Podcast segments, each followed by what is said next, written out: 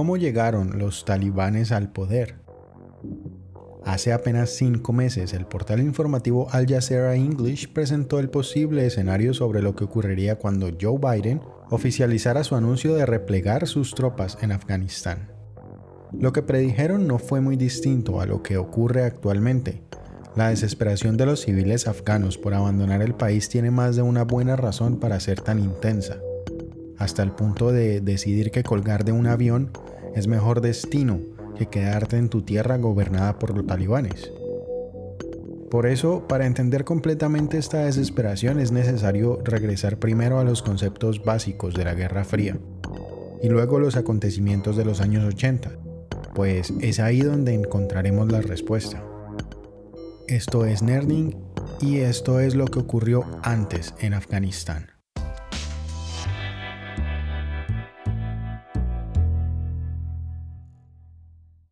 La Guerra Fría. Sé que aquí existen conceptos resbaladizos y muchas veces existen límites al intentar comprender claramente qué ocurrió durante esta guerra.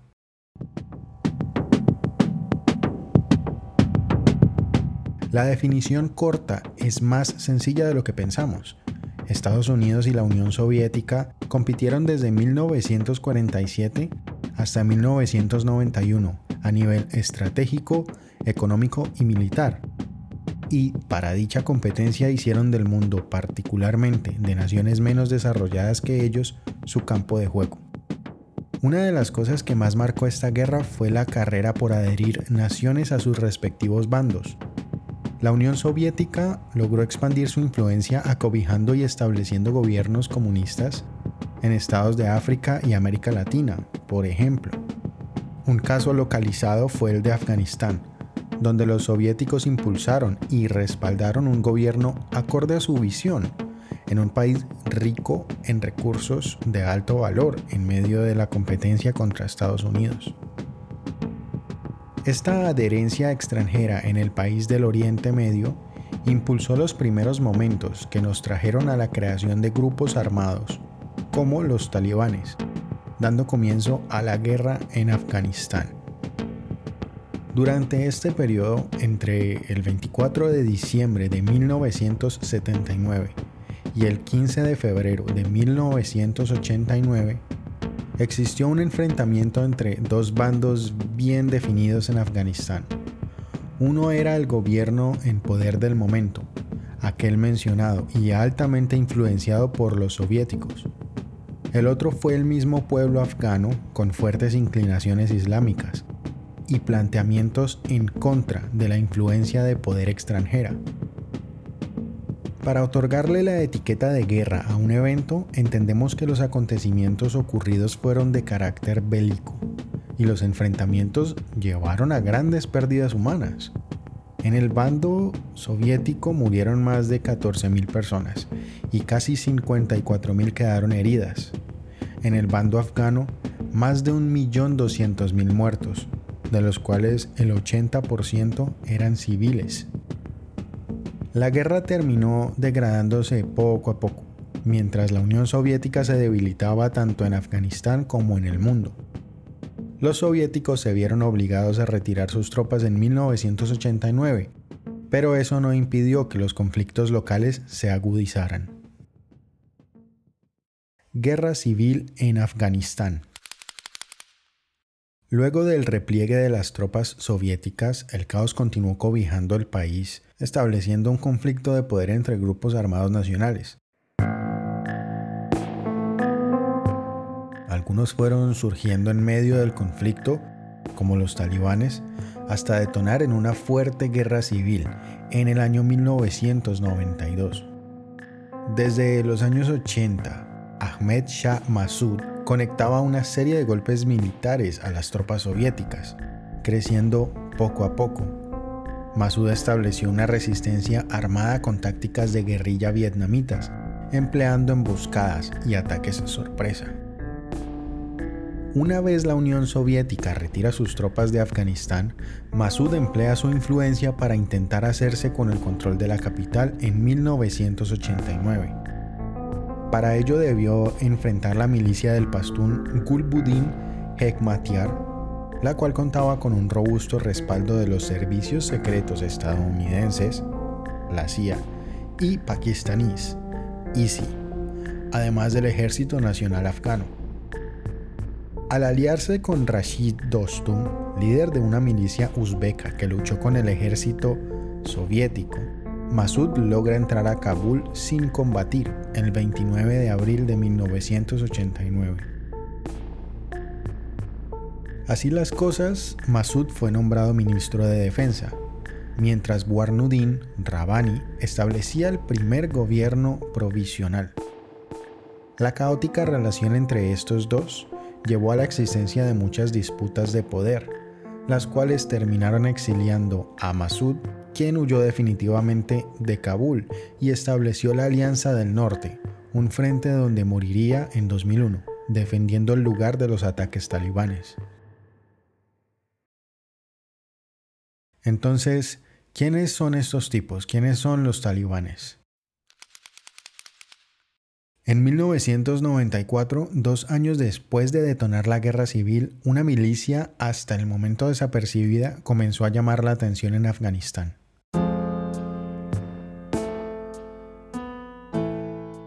Los talibanes contaban con personajes estudiados en distintas instituciones religiosas, aunque bastante conservadora algunos que también habían combatido durante la guerra de Afganistán contra los soviéticos y el gobierno.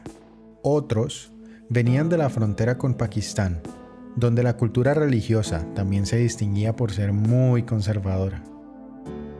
Es relevante mencionar que en lengua pastún, talibán significa estudiante resulta evidente el tipo de códigos y normas que establecería un grupo armado con estas inclinaciones, por supuesto. Queremos ir a Kabul y anunciar un gobierno islámico. Mencionaron en algún momento a los medios de comunicación los talibanes. Sin embargo, la opinión popular no se identificaba con las motivaciones talibanes debido a sus actos violentos, por lo general por fuera de la ley, además de sus ideas religiosas fuertemente radicales que incluían, entre otras cosas, impedir a las mujeres circular libremente, trabajar o estudiar. Luego de un trayecto por varias localidades de Afganistán y recoger suficientes hombres para establecer el control, los talibanes se tomaron Kabul en 1996 y declararon así un Estado Islámico, donde impondrían sus interpretaciones estrictas, basándose en las leyes islámicas. Algunas de las normas incluían la prohibición de ver películas o escuchar música para el público general. Las mujeres no podían salir solas a la calle y solamente aquellas que fueran doctoras podían ir a trabajar, en algunos casos. Las normas de vestimenta eran bastante limitadas, así como la apariencia de los hombres debía cumplir estándares como en el largo o la forma de la barba. La guerra en Afganistán. Este conflicto comprende otra época y protagonistas y no debe ser confundido con la mencionada guerra de Afganistán.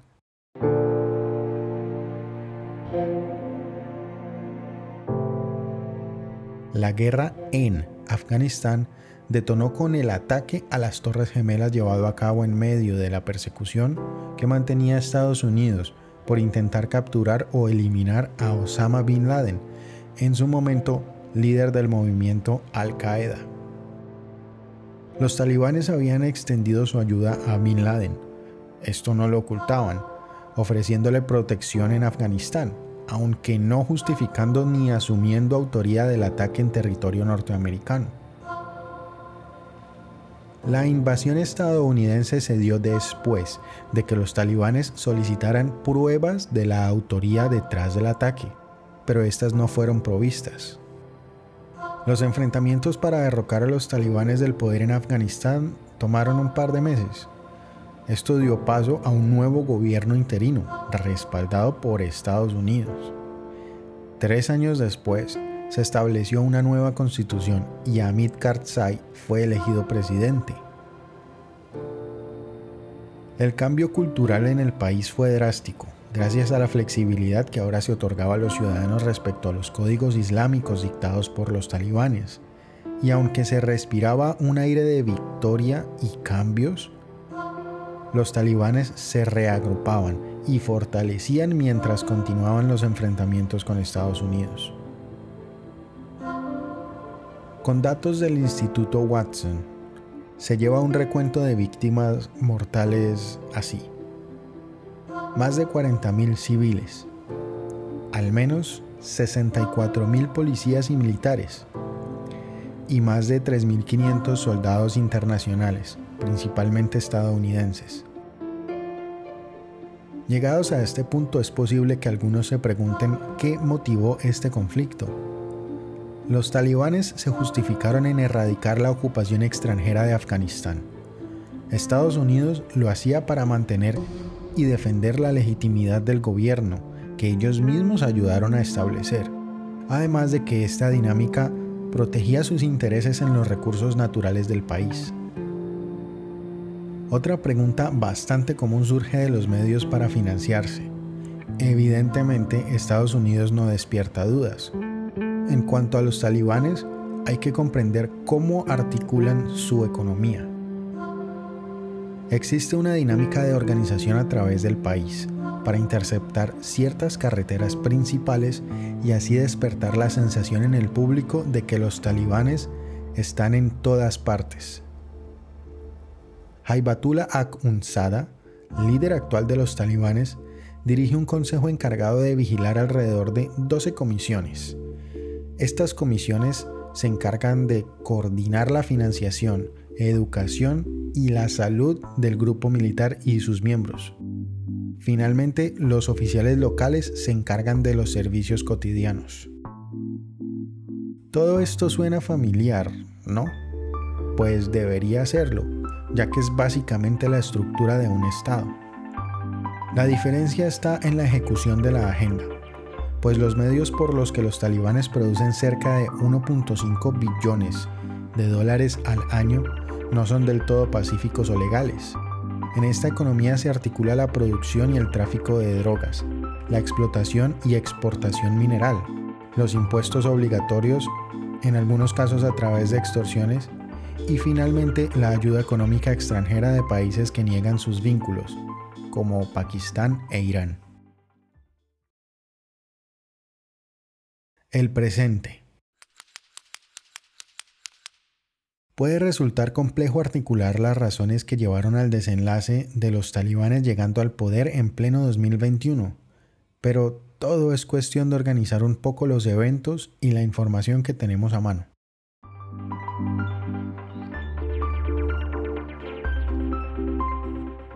Comencemos por el papel antagónico que jugó el gobierno de Ghani, expresidente que escapó en un helicóptero con cuatro autos llenos de dinero y entregó el poder. El discurso de Ghani siempre se concentró en etiquetar a los talibanes como una amenaza absoluta para el país. Luego, tenemos que Biden anunció la retirada de las tropas estadounidenses más temprano este año y ejecutó dicho anuncio casi en su totalidad. Ahora recordemos que los talibanes salieron victoriosos y se hicieron con el poder en 1996.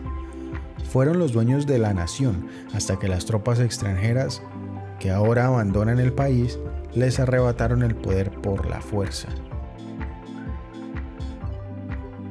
No es para nada esperanzador observar este contexto y ver la presencia de los talibanes detrás, como un depredador esperando a que su presa pierda un instante de concentración para atacar. Justamente esto fue lo que ocurrió, aunque fuera muy evidente que ocurriría.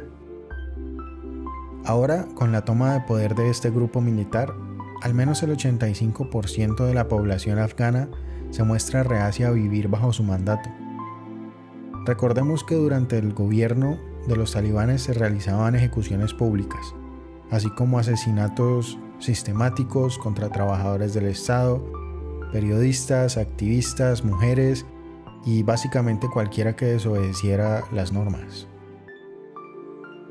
Los códigos que limitaban la libertad de las mujeres comenzaron a ejecutarse nuevamente, a pesar de que algunos voceros talibanes aseguran todavía contar con una flexibilidad mayor al respecto.